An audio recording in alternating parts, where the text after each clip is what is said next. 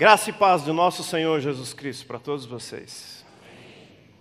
Meu desejo é que a gente, nesse tempo aqui, ouça a voz do Senhor falar com cada um de nós, naquilo que eu e você estamos aqui hoje, talvez buscando, e que depois Ele nos dê um bom almoço. Amém?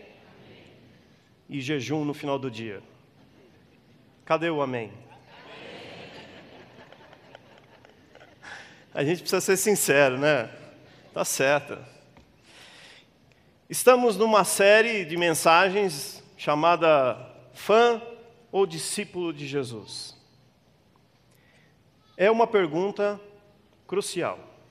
O que nós somos de Jesus Cristo? Somos fãs ou somos discípulos? Ela se torna necessária, essa pergunta, para a gente avaliar como nós temos caminhado. Muitos de nós crescemos em lares evangélicos ou até mesmo católicos. Isso significa que o hábito de vir à igreja não é algo, não é uma barreira a ser quebrada. Adotamos certas práticas que aprendemos diretamente da palavra de Deus, seja em casa com os nossos pais, ou até mesmo na antiga escola dominical. Lembra aquela que era de manhã, depois tinha culto depois? Antigamente a gente tinha mais paciência, hoje nem tanto pastor começa a falar demais, o pessoal levanta para beber água. Mas quando enfrentamos certas pressões, recebemos certas notícias, quando somos diante de situações morais ou comportamentais ou até mesmo éticas, essa pergunta é desafiadora e nos confronta. Quem somos? Uma igreja de fãs de Jesus ou uma igreja de discípulos de Jesus? Fã de Jesus significa que somos um admirador entusiasmado.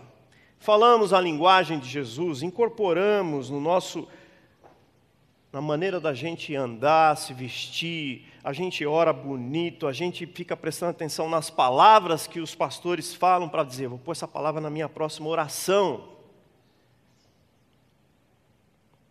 Mas tudo isso é muito parecido com um fã de um ídolo qualquer. A expressão máxima de um fã, qual é? É se vestir igual ao seu ídolo. E quem já não se vestiu de Elvis? Não é verdade? Quem já não deixou o cabelo crescer igual do John Lennon? Ou usou um, um óculos redondinho? É. Ser um discípulo de Jesus não é ser um admirador entusiasmado. Ser um discípulo de Jesus traz a implicação de, de alguém que é comprometido e pronto a obedecer às palavras do Mestre. Discípulo tem a ver com aquele que aprende, é aquele que está na sala de aula e ouve o seu mestre falar, e depois vai imitar mas não vai imitar se vestindo, falando igual. Ele vai praticar o que o seu mestre ensinou. Jesus nunca saiu à procura de fãs entusiasmados. Ele sempre procurou por seguidores verdadeiros, comprometidos em fazer a vontade dele, com tanta determinação, a ponto de dar a sua vida quando necessário. Por isso, nós estamos sendo desafiados como igreja no começo desse ano a fazer essa pergunta: somos fãs ou somos discípulos? Somos uma igreja que é, costumamos vir aqui aos domingos, é, fazemos orações antes das refeições? Ou somos homens e mulheres, famílias que desejam seguir o Senhor a ponto de dar-nos as nossas vidas e não sermos simplesmente perseguidores de milagres. Então vamos ouvir o que o Senhor Jesus, nosso Mestre, quer dizer para nós nessa manhã. Convido você a abrir João capítulo 16.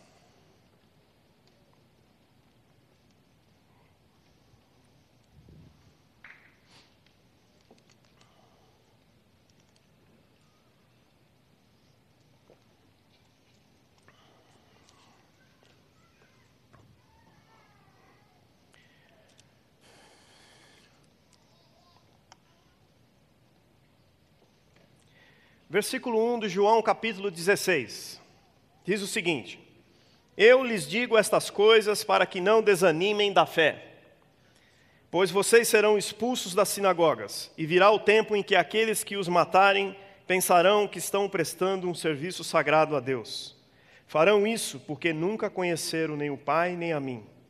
Sim, eu lhes digo estas coisas para que, quando elas acontecerem, vocês se lembrem de que eu os avisei. Eu não lhes disse antes porque ainda estaria com vocês mais um pouco. Agora, porém, vou para aquele que me enviou e nenhum de vocês me pergunta para onde vou. Em vez disso, entristecem-se por causa do que lhes disse.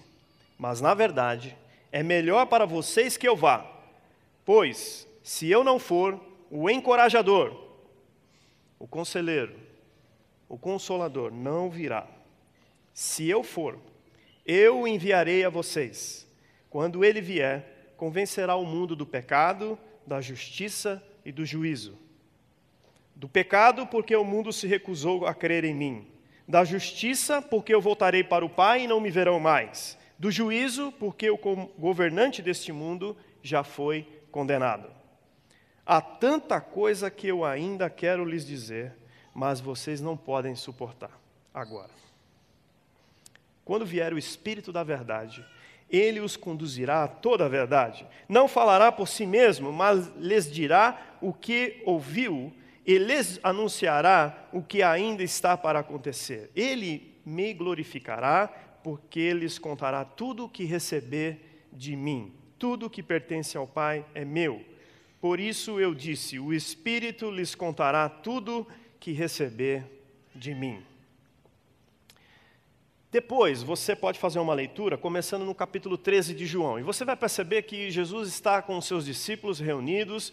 É, algumas, semana, algumas semanas antes da Páscoa, muito parecido como nós estamos, chegando a Páscoa, alguns estão aí fazendo a quaresma, outros estão lendo planos de leitura bíblica referente a esses, esse período do carnaval até a Páscoa. Excelente.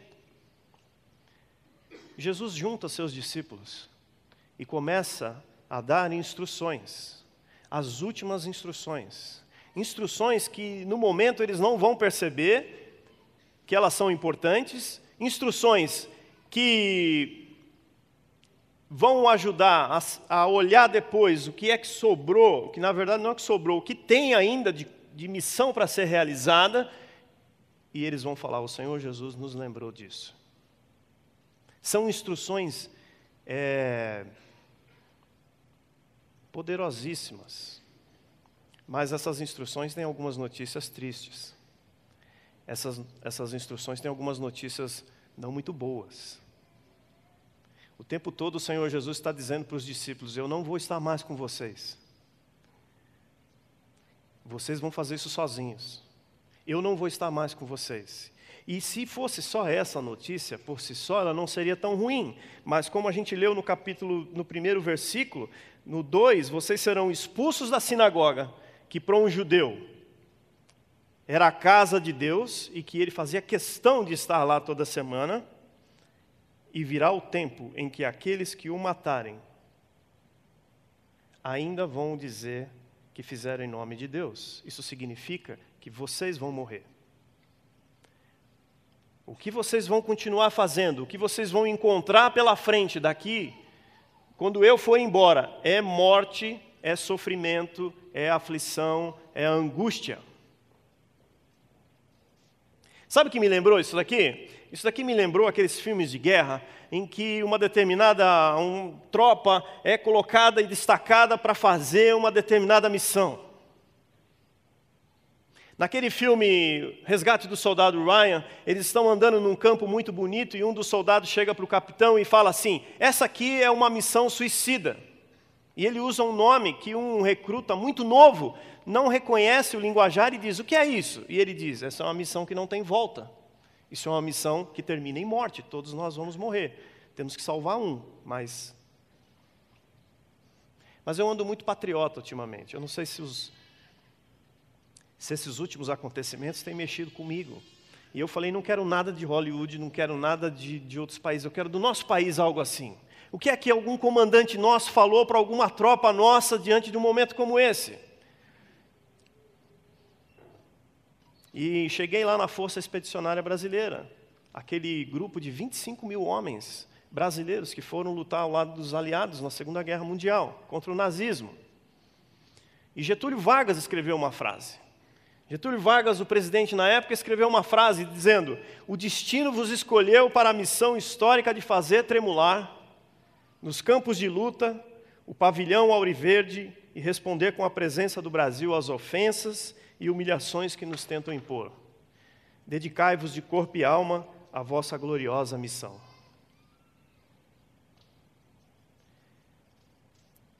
Dos 25 mil homens que foram, nós tivemos apenas 443 baixas. Boa parte, se não a maior parte dos nossos homens vieram embora para casa. E tem muito testemunho. Tem um grupo de soldados, tem uma página muito bonita de um grupo de soldados que foi montado o testemunho deles, que é ali da região de Bauru e cidades circunvizinhas, Agudos. E achei uma frase do, do cabo Honório, Antônio Honório de Lima. Ele disse assim: ele foi mais prático e rápido. Seja o que Deus quiser. Se é para viver ou morrer, vamos lá. Frase de jovem, não é verdade? Frase de quem tem seus 20 anos. Frase de quem foi mais pela aventura do que sabendo o que ia encontrar. Mas os discípulos de Jesus, naqueles momentos em que o Senhor estava ensinando, eles estavam entendendo, eles sabiam que eles iam encontrar. Porque, de certa forma, eles viram isso, eles viram os homens querendo matar Jesus. Diversas vezes foram eles que salvaram o Senhor Jesus e tiraram de meios de morte. Eles sabiam que era isso. E por isso eles estão entristecidos, ao ponto de estarem paralisados, ao ponto de nem sequer aqueles discípulos, aqueles homens que eram tão curiosos, que toda hora queriam saber onde está Jesus. Onde está Jesus? Está orando. Onde está Jesus? Está curando. Onde está Jesus? Está fazendo milagre. O tempo todo eles são curiosos. Aqui nem tem nenhuma pergunta. Onde você vai, Jesus? Que história é essa? Parados, paralisados, tristes diante do que vem pela frente. E são muito parecidos, a gente se enxerga neles, eu me enxergo neles. Não é só para esses discípulos que o que vem por aí é perseguição, é sofrimento, e até mesmo a própria morte.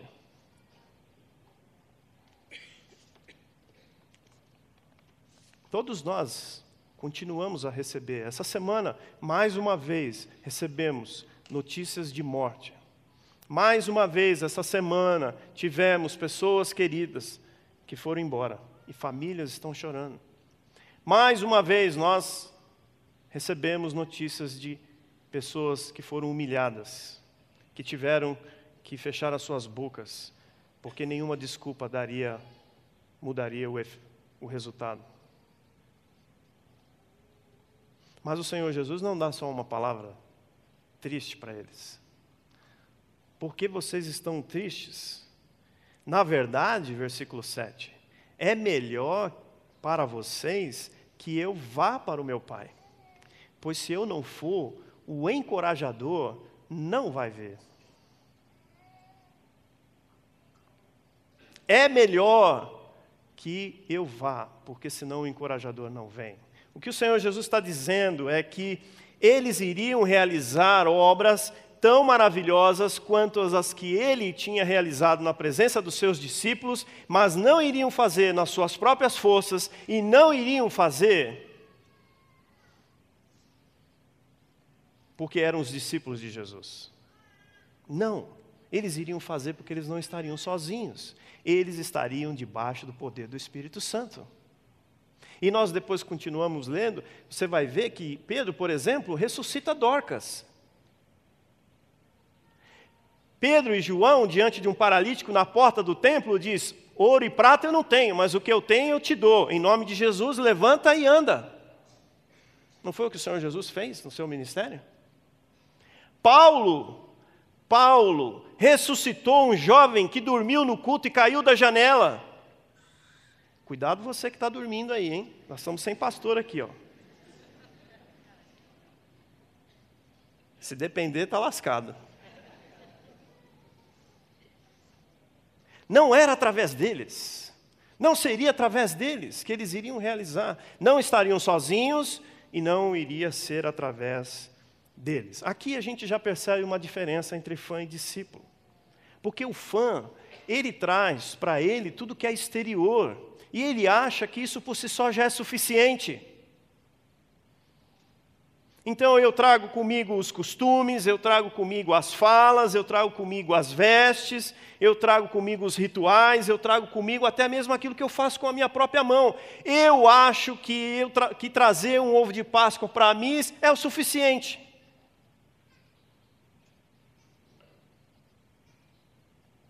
Qualquer um traz um ovo para a missa. Eu quero ver um trazer um ovo e um Novo Testamento junto.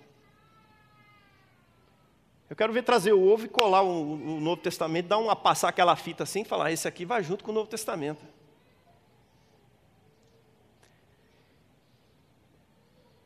O discípulo não. O discípulo, como acontece aqui, que o Senhor Jesus continua dizendo, se eu for, eu vou enviar ele a vocês, e quando ele enviar, enviar, ele vai convencer o mundo do pecado, da justiça e do juízo. O discípulo é convencido pelo Espírito Santo de que não é nada. É um pecador que merece a morte por desejar ser Deus todos os dias da sua vida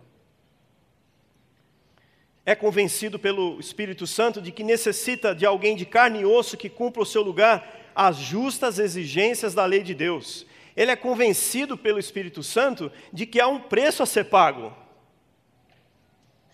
É convencido pelo Espírito Santo que Deus tem um amor tão grande por mim e por vocês que ele deu o seu único filho Jesus Cristo para morrer na cruz no meu e no seu lugar é convencido pelo Espírito Santo de que o governante deste mundo já está derrotado e condenado. É convencido que agora, agora, vai viver pela graça e misericórdia do seu Deus e vive única e exclusivamente para agradar o seu Deus, por meio de Jesus Cristo e no poder do Espírito Santo.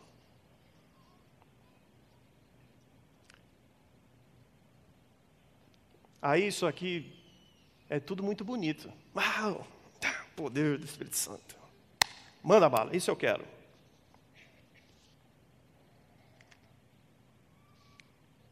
Os discípulos tiveram poder. E eu? E você? Que notícias têm nos paralisado? Romanos 8, no versículo 5 ao 8, fala: aqueles que são dominados pela natureza humana pensam em coisas da natureza humana. Mas os que são controlados pelo Espírito pensam em coisas que agradam o Espírito. Portanto, permitir que a natureza humana controle a mente resulta em morte. Permitir que o Espírito controle a mente resulta em vida e paz. Pois a mentalidade da natureza humana é sempre inimiga de Deus. Nunca obedeceu às leis de Deus e nunca obedecerá. Por isso, aqueles que ainda estão sob o domínio de sua natureza humana não podem agradar a Deus. Há uma luta Há uma luta.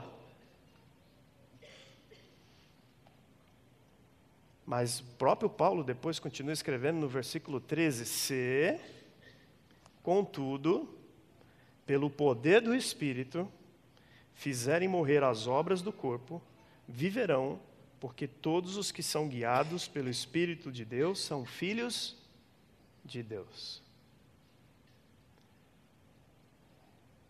O fã vive daquilo que consegue fazer com suas próprias forças, com as suas próprias mãos, e tem a tristeza como a sua companheira.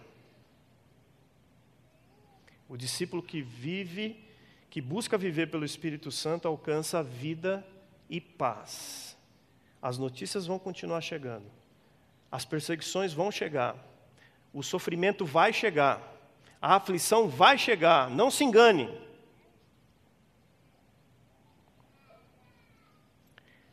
Problema todo é que nós achamos que o poder do Espírito Santo está ligado às questões extraordinárias, aos milagres. Queremos o poder do Espírito Santo para mudar algumas coisas que na minha vida e na sua vida não estão indo bem.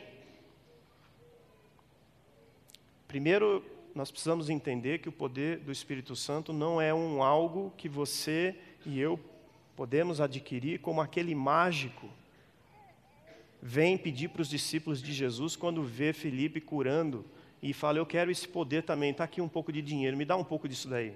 Não é assim, mas nós achamos que é assim.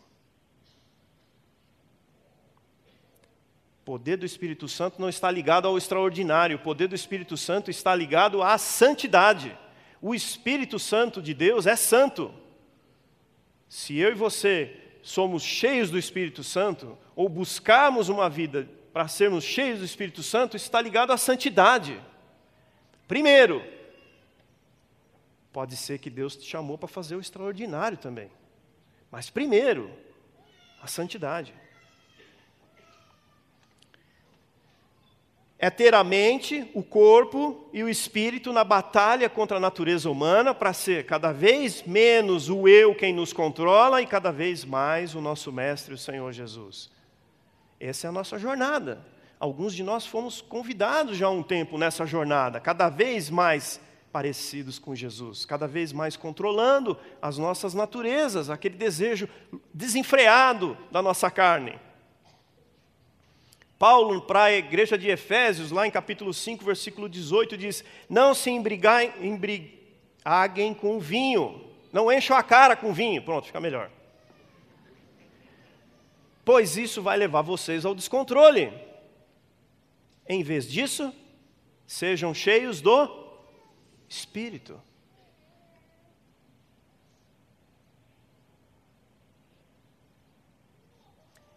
Sim, nós queremos ser uma igreja, queremos ser uma igreja de discípulos de Jesus que vivem cheios do Espírito Santo.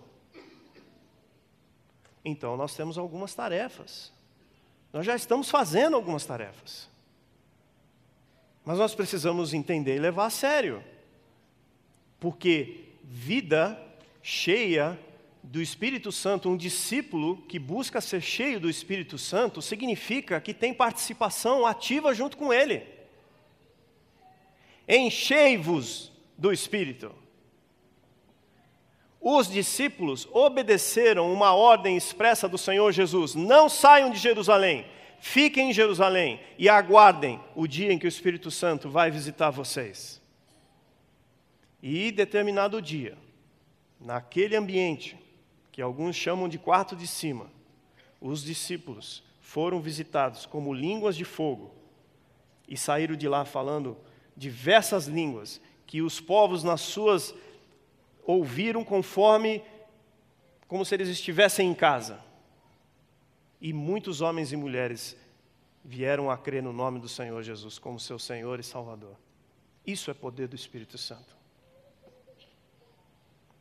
Eu e você nós somos chamados para isso, para levar nas nossas vidas essa mensagem gloriosa que não vem na minha própria força e não vai também na sua própria força, mas vai carregada no poder do Espírito Santo.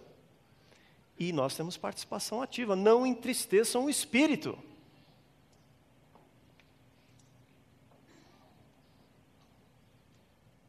Como é que eu sei o que é que o Espírito quer para a minha vida, Cláudio? Eu fico esperando o extraordinário. Eu gostaria muito que à noite, no meu quarto, línguas de fogo me visitassem. Eu gostaria muito. É engraçado, eu não sei vocês, mas eu tenho ouvido muito assim. Uma irmã chegou para mim e profetizou. Engraçado, é só mulher, né? Difícil ouvir homem dizer. Chegou um homem para mim e profetizou. Eu gosto de orar com determinada irmã porque sempre tem uma palavra para mim. Isso aqui, a gente faz o que com isso aqui? Isso aqui não é palavra de Deus? Isso aqui não é palavra inspirada por Deus? 2 Timóteo capítulo 3, versículo 16. Toda escritura é inspirada por Deus e útil para nos ensinar o que é verdadeiro e para nos fazer perceber o que não está em ordem em nossa vida. Precisa de uma profetisa para vir dizer para você que algo na sua vida não está errado? Não, está aqui. Ela nos corrige quando erramos e nos ensina a fazer o que é certo. Deus a usa para preparar e capacitar seu povo para toda boa obra. Perdemos, estamos perdendo.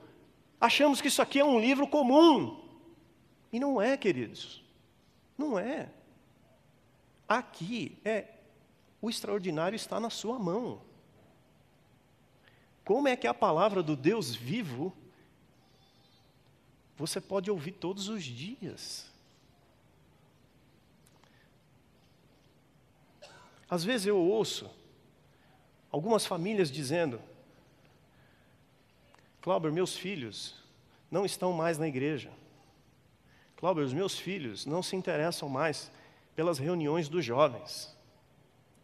Sabe, Cláudio, eles estão indo em outra determinada comunidade, porque lá, outra determinada comunidade, o negócio é, é do poder, é sai fogo, é iluminação, a música é extremamente assim, é arrebatadora. O cara sai de lá queimando, o meu filho chega em casa que não posso nem encostar, que a estática está assim absurda. É isso que, que o Senhor Jesus está dizendo para os seus discípulos? Vão e busquem isso? Não é, queridos, não é isso. Ele está dizendo: vá no poder do Espírito Santo. Sejam santos. Busquem andar em companhia. Busquem homens e mulheres para andar junto com vocês. Homens e mulheres que repartem as dores do seu coração.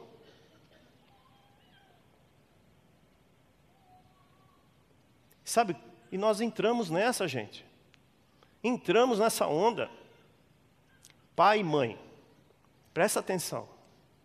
Como é que os nossos filhos vão aprender a andar em comunidade se eu os mantenho do meu lado no culto dominical? Como? É lá, na escola deles, você não senta do lado deles. Não é verdade?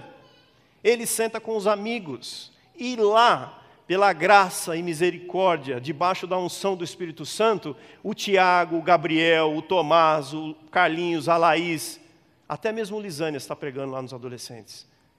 Tem a tarefa de buscar ser santos diante do Senhor durante a semana, para que o seu filho receba uma palavra que vem carregada do poder do Espírito Santo para transformar a vida deles. Do seu lado, ele pode ser atingido? Pode. Mas quem vai caminhar com ele? Quem é que vai saber o nome dele? Quem é que vai mandar um WhatsApp para ele e dizer, cara, olha aqui, ó, estou passando dessa fase aqui, legal. Está achando que seu filho vai mandar o um WhatsApp dizendo, ore por mim aí, porque eu tenho uma prova difícil? Não. Primeiro vem as coisas da vida, o que mexe com ele, depois ele entra. É igual a neura de eu tenho que participar de um pequeno grupo e fico, agora eu vou, ah, eu não sei o quê, mas sexta-feira, sexta-feira não deu, vai chover em São Paulo, está chovendo todo dia, então não dá para fazer pequeno grupo todo dia. Pega aquela família que é muito amiga sua, que você gosta de comer uma pizza com eles, chama a pizza, come com eles, conversa as coisas do dia a dia e não vai embora sem dizer: Eu preciso que vocês orem por nós por algumas áreas que nós temos lutado. Quer ser parceiros nossos em oração? Isso é pequeno grupo, gente. Isso é pequeno grupo. Depois pode até chamar um outro casal. Chama mais outro. Quando chegar no quinto casal, ou quinta família, ou quinto amigo, né? pode ser de solteiro, a gente fala de família aqui, mas pode ser solteiro. Quem sabe dá até casamento. E se der, é poder do Espírito Santo, é. Isso não é extraordinário? Junta cada treco com outro, meu, é só pelo poder do Espírito Santo.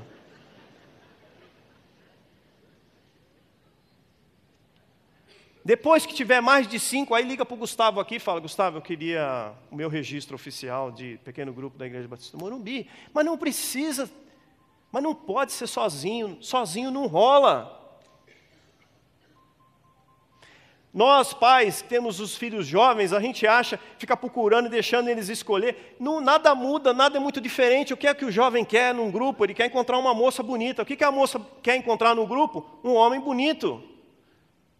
Então, pai, você tem que dizer para eles: vai lá na igreja, filho. Lá tem umas meninas muito bonitas pelo poder do Espírito Santo. Traga eles. Fica esperando aqui.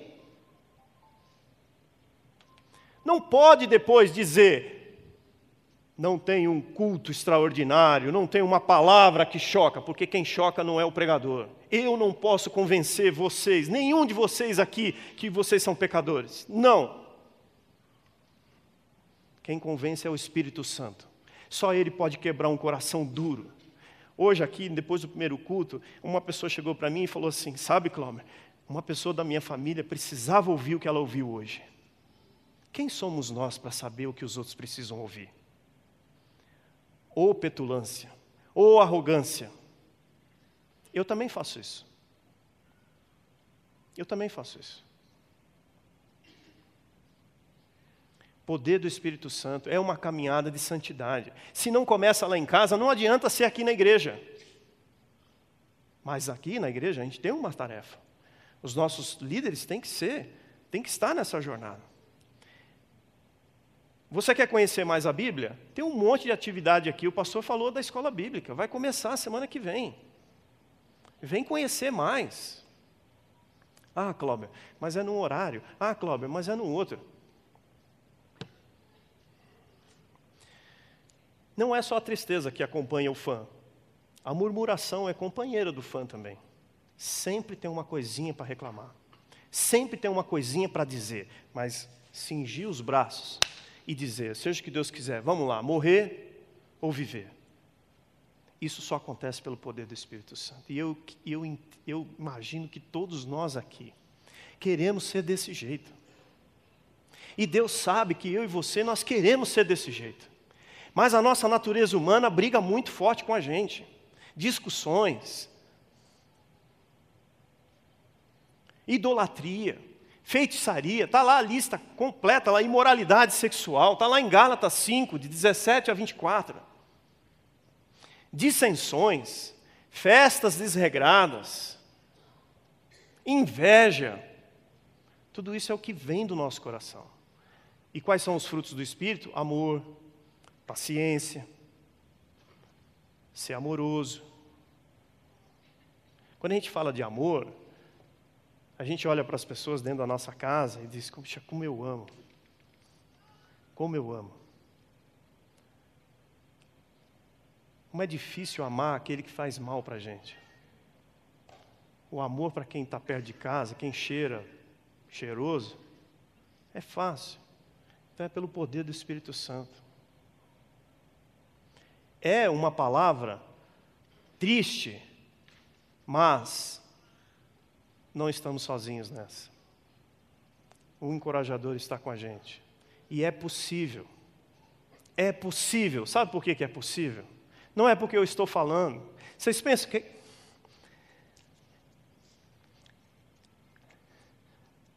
Lá em casa, minha esposa, a está aqui, é professora. A gente está vivendo os meninos na fase do colégio. Aí a gente ouve uma notícia como essa semana. Aonde estão os meus filhos? Com quem eles estão andando? O que é que eles estão vendo? Aí o cidadão lá em casa ganha um computador, em 40 minutos ele volta e diz: está tudo instalado. Fulano, Beltrano, Ciclano, não sei o quê, está tudo, todas as senhas, acessos, criam acesso para o senhor, viu, pai?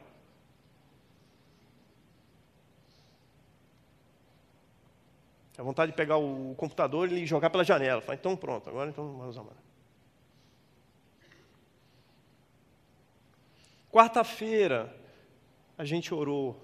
Fazia tempo que eu e a Ju, a gente não parava para orar. E não oramos só pelas famílias, oramos pelos nossos filhos. Porque começa lá em casa. A gente acha que consegue controlá-los. A gente acha que não vai nenhum mal se abater sobre eles. Mas vai. Vai. Sobre eles sobre nós. Alguns de vocês receberam notícias tristes essa semana, ou de trabalho, ou de doença. Mexe com a família. Vamos ficar tristes, Vamos nos desanimar pelas nossas próprias forças? Vamos. Mas debaixo do poder do Espírito Santo, Ele há de nos encorajar. Sabe por quê? Porque se você voltar lá em João, capítulo 16, no finalzinho, o último versículo do capítulo, olha o que o Senhor Jesus diz para eles. Antes de começar uma oração, no, no capítulo 17.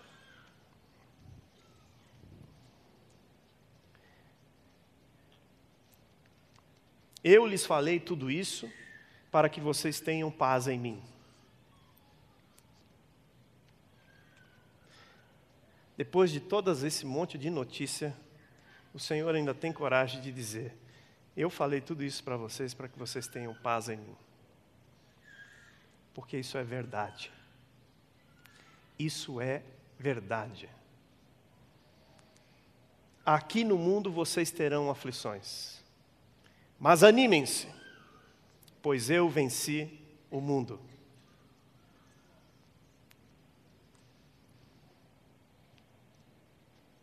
Poxa vida, pensou você poder dizer para sua tropa: pode ir lá, que vocês vão vencer o mundo, o Capitão América já está com vocês. Não. Podem ir lá vai ser duro. Tem gente que vai cair do nosso lado. Queridos e queridas vão nos deixar. Situações que estão trazendo paz para nós, elas vão ruir. Mas o encorajador está conosco. O encorajador está conosco todas as manhãs, todas as noites, quando eu e você a gente deita o travesseiro. É possível. É possível. E sabe o que mais? Iremos fazer, como os discípulos fizeram, obras maravilhosas. E as notícias vão chegar para nós. Casais aqui, homens, mulheres visitando pessoas no hospital e depois a pessoa dizendo: depois da sua oração eu fui curado. Eu creio que hoje há cura pelo Espírito Santo. Eu creio que demônios são expulsos pelo poder do Espírito Santo. E eu creio que as nossas famílias caminharão protegidas pelos anjos do Senhor, porque em casa nós buscamos viver uma vida santa, reconhecendo os nossos pecados, reconhecemos que necessitamos da graça do Senhor Jesus Cristo, e que damos as mãos aqui na igreja, que oramos uns pelos outros, que trazemos aqui as nossas cargas e andarão com a gente. É possível. Só falta agora a gente ser, falar igual o cabo, Antônio Honório de Lima. Seja o que Deus quiser. Se é para viver ou morrer, vamos lá. Pois Jesus venceu o mundo. Então eu e você a gente pode vencer o mundo. Santo Deus.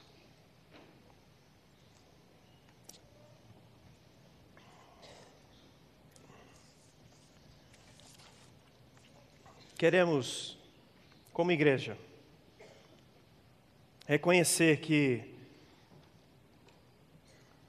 por mais que nós nos esforçamos, nossa tendência é ser um fã do Senhor Jesus. E o Senhor tem nos dito, tem falado nos últimos tempos, que o Senhor deseja que sejamos verdadeiros seguidores de Jesus. Queremos ser discípulos, Deus. Não deixe que os nossos olhos, Senhor, se percam no extraordinário. Busque, persiga o extraordinário. Não. Leva o nosso coração, Deus, aos teus altares. E ali, Deus, purifica eles com o teu poder. Nos mostra, Deus, o que é que estamos fazendo que não te agrada. Quais os costumes, Pai, que precisamos abandonar? Que áreas precisamos pedir ajuda, Deus? Que atividades a gente precisa começar a fazer.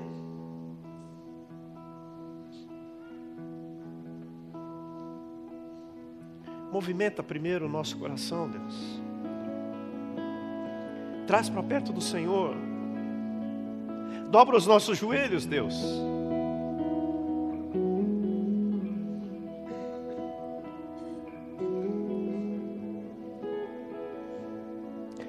Venha, Senhor, sobre nós o teu reino.